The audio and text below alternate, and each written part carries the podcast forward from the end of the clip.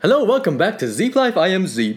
我是梦之花，谁是一只飞飞飞飞，飞飞飞飞飞飞飞飞？梦之花，我最近有点蛋疼。你为什么蛋疼？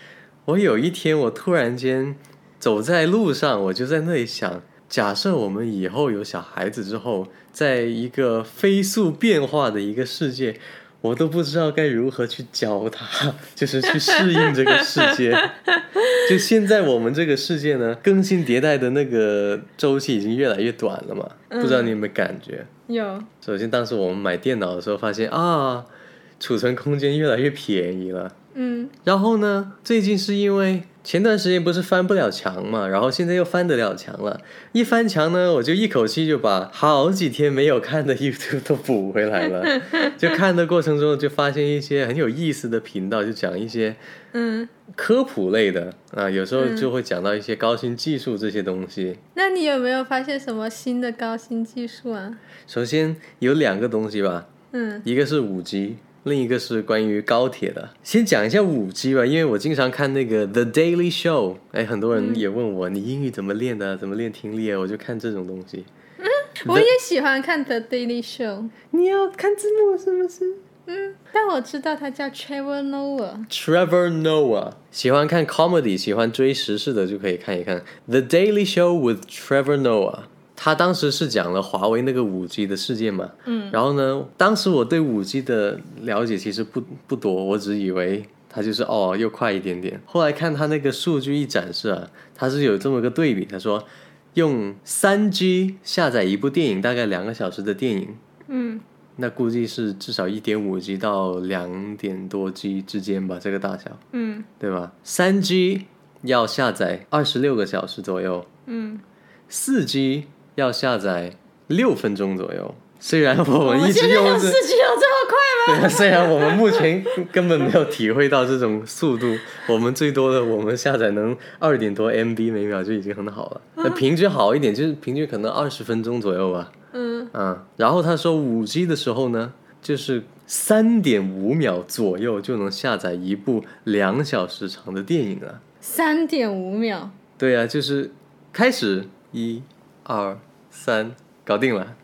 那它是比四 G 是一个数量级的增加， 对啊，所以我后来才知道，原来五 G 不是只是快一点点，是快好多好多好多倍。华为好牛逼呀、嗯，那它快了这么多，对我们的生活会产生什么影响呢？一开始我以为无非就是啊，大家刷抖音就更容易刷啦， 是不是？然后大家就是做内容的更多就倾向于做视频啦，对不对？从一个短视频也可能三到五分钟的视频又会更兴起了，因为大家流量舍得花了嘛。嗯。但是后来就发现，哎，既然它是快这么多，我也在那里想象嘛。嗯比如说像自动驾驶汽车，嗯如果它能实时分析路况，嗯对不对？那它的 database、它的信息、它对各种地形啊、什么什么 AI learning 之类的，它肯定不只是一部电脑在这里。我能想象得到，它肯定是实时，可能从云端呢也是共享一些什么数据，它才能会更智能的去自动驾驶嘛，对吧？但我就在想，这些信息它这样处理下来，而且上传下载，如果是四 G，我估计还是做不到，就是那种无痛感。嗯，对吧？还是会有时候就哦，loading loading 哦，可以然后了就撞车了。对呀、嗯然后所以就是想，如果五 G 真的普遍之后，那真的就是它不只是说我们个人的生活，它是大环境、大社会的这样子改变了。可能城市智能化了，家居智能化，现在好像只有有钱人才做得起，对不对？可能家居智能化那时候就更更廉价了。然后其他的可能我想到的就是什么卫星的那些讯号啊，那些传输啊，火星计划就是指日可待了。可能我们有生之年都可以去火星看一趟了。 那所以现在五 G 这么劲，美国是不想用五 G 吗？ 没有他，因为他要抢嘛，嗯，他不能让中国人领跑嘛。美国是这样想的嘛，但美国五 G 的技术落后中国很多很多。所以我就很期待到时候五 G 出来是怎么样的变化。你想想，五 G 一出来，可能在高新技术这个或者互联网又会有一波怎样的风口，对不对？你赶紧想啊！你要是想到了就好了。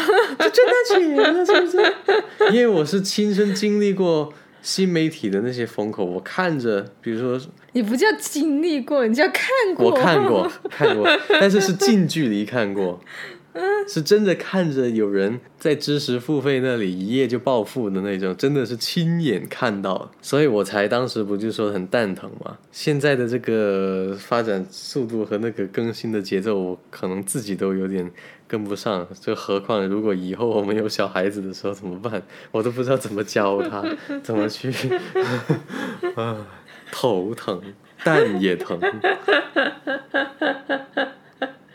没事，你就时刻保持最新的资讯就好了。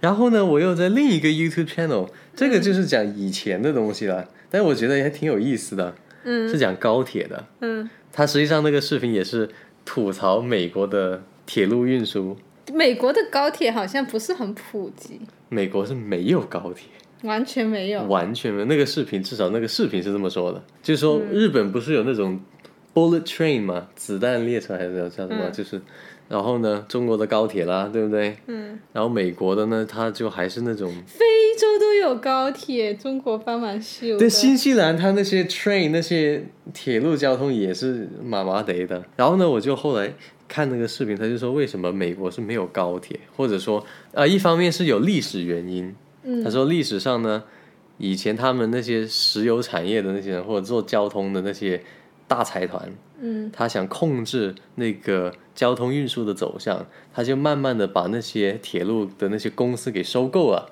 嗯就是垄断了之后呢，它就慢慢的淡化这个铁轨，嗯然后大力发展公路和汽车，嗯所以现在美国就是这个样子。嗯然后呢，另外一个是说，他们也意识到高铁是很有很很屌的一个东西嘛，对吧？因为看到中国已经用上高铁了，嗯，但是呢，毕竟人家是多个党派的，然后呢，一个党派可能说，嗯，我们去建高铁，另一个人说又是反方意见，所以呢，他们在那里吵来吵去，吵来吵去，还是我国好，直接说干高铁就干起来了。不过最后一个呢，我觉得也挺 make sense 的，也是因为国情的问题，就对比中国嘛，嗯所以同样我也在想，为什么新西兰的铁路或者它的公共交通还是那么弱鸡？因为呢，比如说你要建高铁，那你要用到地，那我国的是非私有制的地嘛，嗯对不对？都是国有的地嘛，嗯那国家自己的地，它就好就用这一块，用这一块，就是流程上比较简单，嗯所以呢，然后成本上也比较低。嗯他说美国建高铁呢是，比如说经过某个农田，然后因为这是 private property，就是私人的地，然后呢，所以就就像拆迁一样，就是又所以没多少钱，美国的他们那些比较少拆迁户。那所以他们这样子呢，就是成本会高，嗯然后本身呢，他们人工也贵，办事效率也没有我们 没没有中国人快。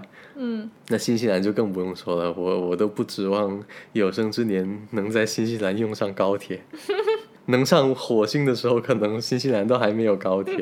最近又听到一个消息，说 Facebook 要弄一个全球化的一种网络的货币。 哦，这个我有听，我也有听说过，是叫什么 Libra，Libra 嗯，它是一个区块链的概念，好像是天秤座，是吗？就跟你是一个星座的。哦，对对对，我我也听说过，他是说什么呢？微信、支付宝，我们做到那个线上支付，扫个二维码就能支付嘛。国外都还是用 credit card 刷卡或者现金嘛，对吧？嗯然后呢，就说哦，中国好像很屌，对不对？因为呢，这么庞大的人群，现在我们都是直接是互联网支付。但是呢，它又有一个数据说，支付宝和微信的用户量总和，这两个加起来嗯都没有 Facebook 的用户量大，因为我们只是中国嘛。Facebook 是除中国以外很多个国家嘛，嗯就从用户角度来说，那所以它如果做这个 Libra，也就是什么类似于比特币，反正是一种电子货币，对，全球通用的电子货币。因为它的初衷是什么呢？就是我觉得也挺有意思的。他就是说，现在绝大多数人都是把钱，就是我们那种现金资产，嗯储存在放在银行嘛。嗯，但是全球有十七亿的成年人，他是没有办法接触到金融系统的，就是说他可能生活在没有银行呐、没有嗯、呃一些金融公司的一些城市，你说百分之多少？不是百分之十七亿，十七亿哦，地球现在好像说最近是九十九十七亿了，是不是？嗯。 OK 然后他们就没有办法享受一些传统银行给他们提供的一些金融服务。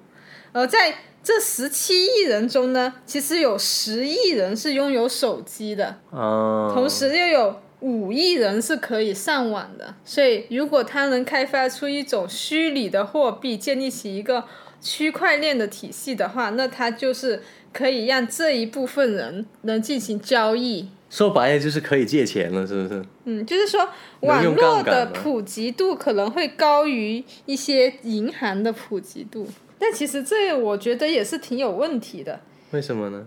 因为你这种虚拟货币的话，首先你的安全性你就得打一个问号，嗯，对吧？也有人说是因为那个信息安全也是，对啊，因为你比如说，因为你不是一个现金的东西，嗯或者实物的东西，比如说我有一个亿存在一个那个区块链里面，万一这一个被黑了。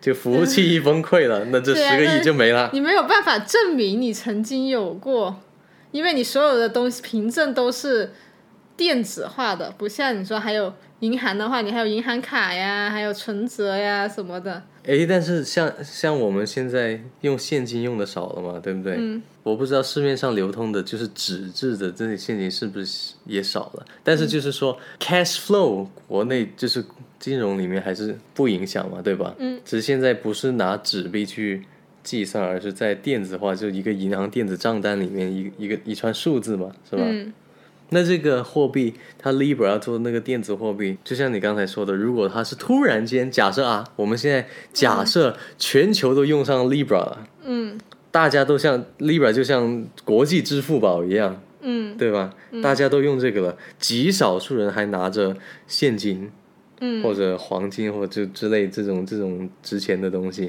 然后突然间某一天，全球所有的服务器都关掉了，所有的服务器里面的信息都抹掉了。嗯，那是不是就成为大家都从零开始了？以前的那些富人就说他的，比如说十个亿。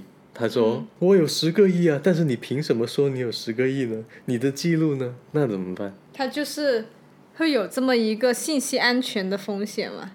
但你现在在现在呃，因为银行体系已经建立起一种权威，它是跟黄金挂钩，是不是？我们我们的那个我们现在的货币是跟黄金挂钩的。那现在是不是大部分的我们这这个货币系统还是靠黄金这些来作为一个 reserve，对，是是其中的一个储备了。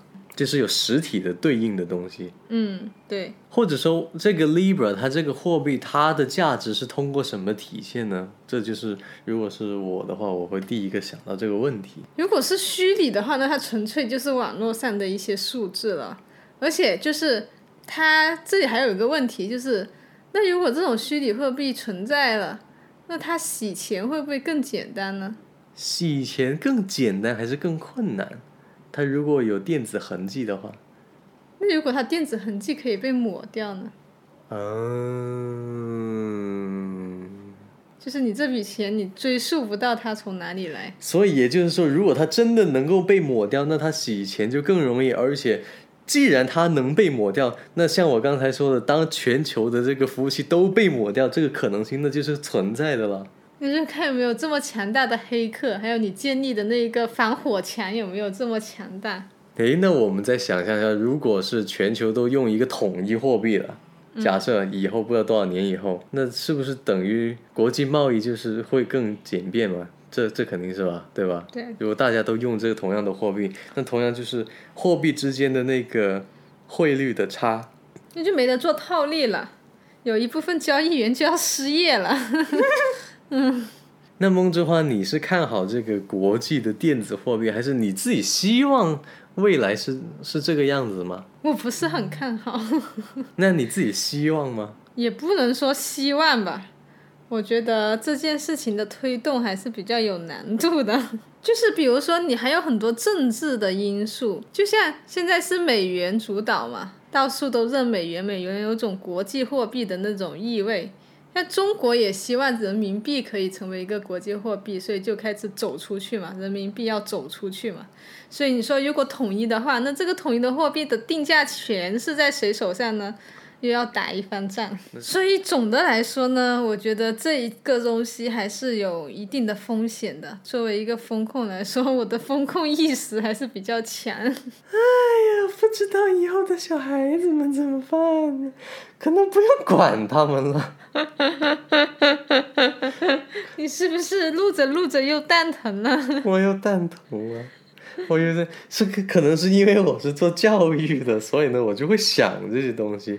一一方面就想自己的人生怎么办，然后呢，就是以后我们的小孩子那种他们的人生怎么办，可能也是我想太多了。